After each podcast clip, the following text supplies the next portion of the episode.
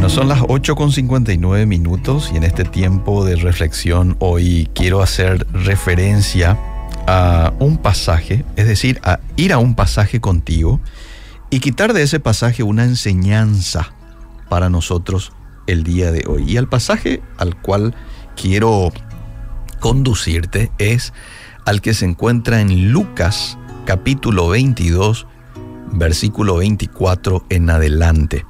Y allí dice, hubo también entre ellos una disputa sobre quién sería, quién de ellos sería el mayor. Una disputa entre los discípulos. Pero él les dijo, Jesús, los reyes de las naciones se enseñorean de ellas, y los que sobre ellas tienen autoridad son llamados bienhechores. Mas no así vosotros, sino sea el mayor entre vosotros como el más joven, y el que dirige como el que sirve. Porque ¿Cuál es mayor? ¿El que se sienta a la mesa o el que sirve? ¿No es el que se sienta a la mesa? Mas yo estoy entre vosotros como el que sirve, dijo Jesús. Pero vosotros sois los que habéis permanecido conmigo en mis, en mis pruebas. Yo pues os asigno un reino, como mi Padre me lo asignó a mí, para que comáis y bebáis a mi mesa en mi reino y os sentéis en tronos juzgando a las doce tribus de Israel.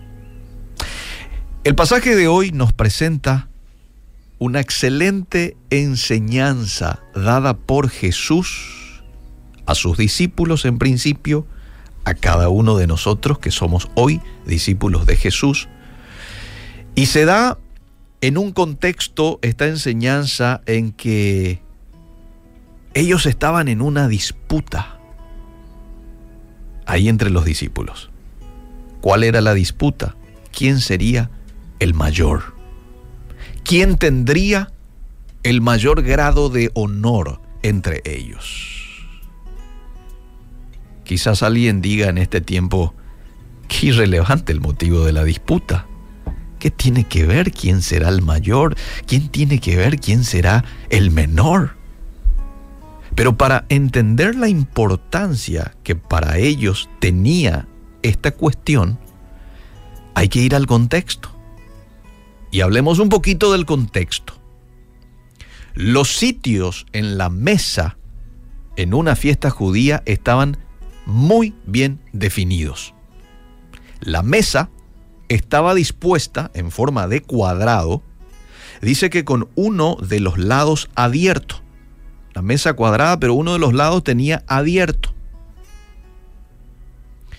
En la cabecera se sentaba el anfitrión.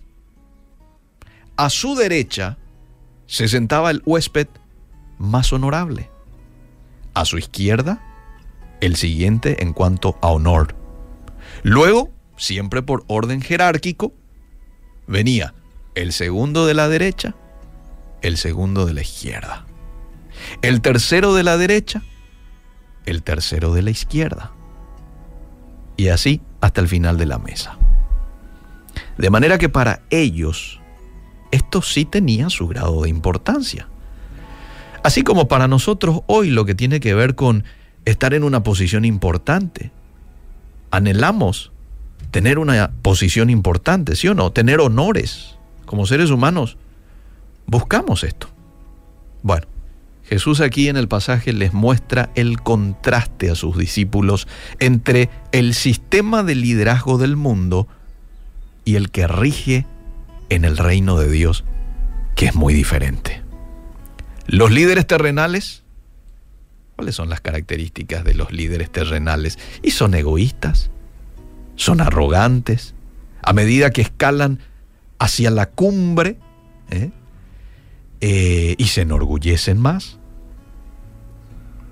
Pero entre los cristianos, dice el pasaje, el líder es aquel que sirve. Solo para tener en cuenta, recordar que fue una lucha por tener una posición lo que trajo el pecado y la muerte al mundo. Vayamos un poco al Génesis. Adán y Eva querían ser más grandes de lo que Dios ya había declarado que eran. ¿Recordás? Cuando Satanás le dice, no, sabe Dios que el día que ustedes coman de esa fruta, seréis como Dios. Y esto tentó a ellos. ¿Mm? Esto es orgullo. Tener una posición más alta del que Dios ya me asignó. Pero aquí Jesús en este pasaje, parafraseando un poco el versículo, les dice a sus seguidores, no se preocupen ustedes por su posición, no se preocupen ustedes por el poder, por el respeto, por el renombre que puedan tener, que puedan ganar. Dios se va a encargar de eso. Más bien, enfóquense ustedes en esto sean humildes y sean serviciales con los demás.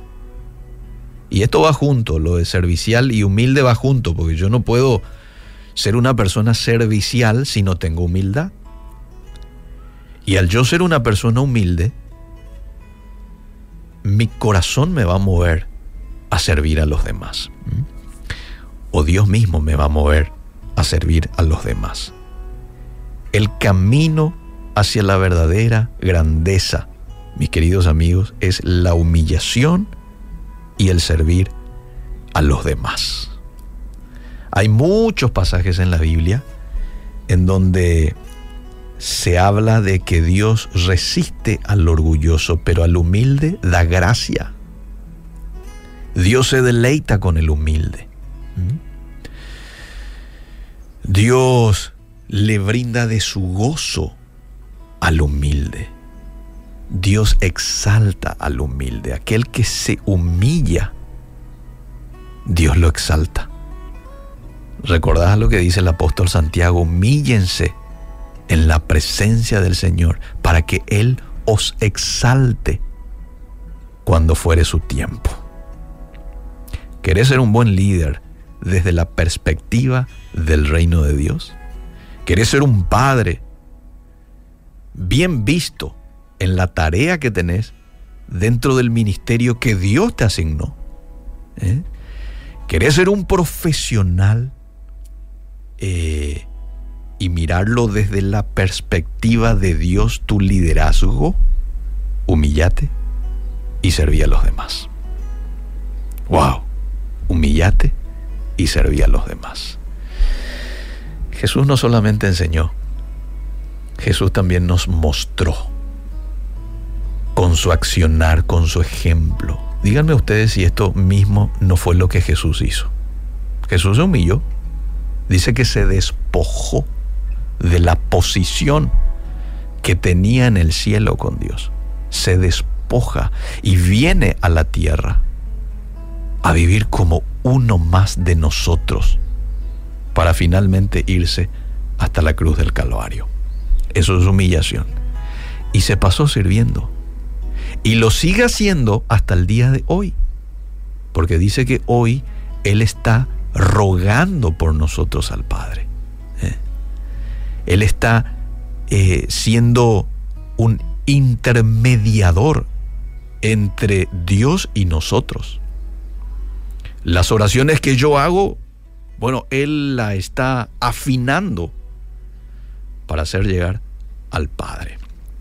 Que Dios nos ayude a poner hoy en práctica esto de humillarme, de servir a los demás, porque, bueno, nuestro Maestro nos la ha enseñado y porque es la característica fundamental a un verdadero líder.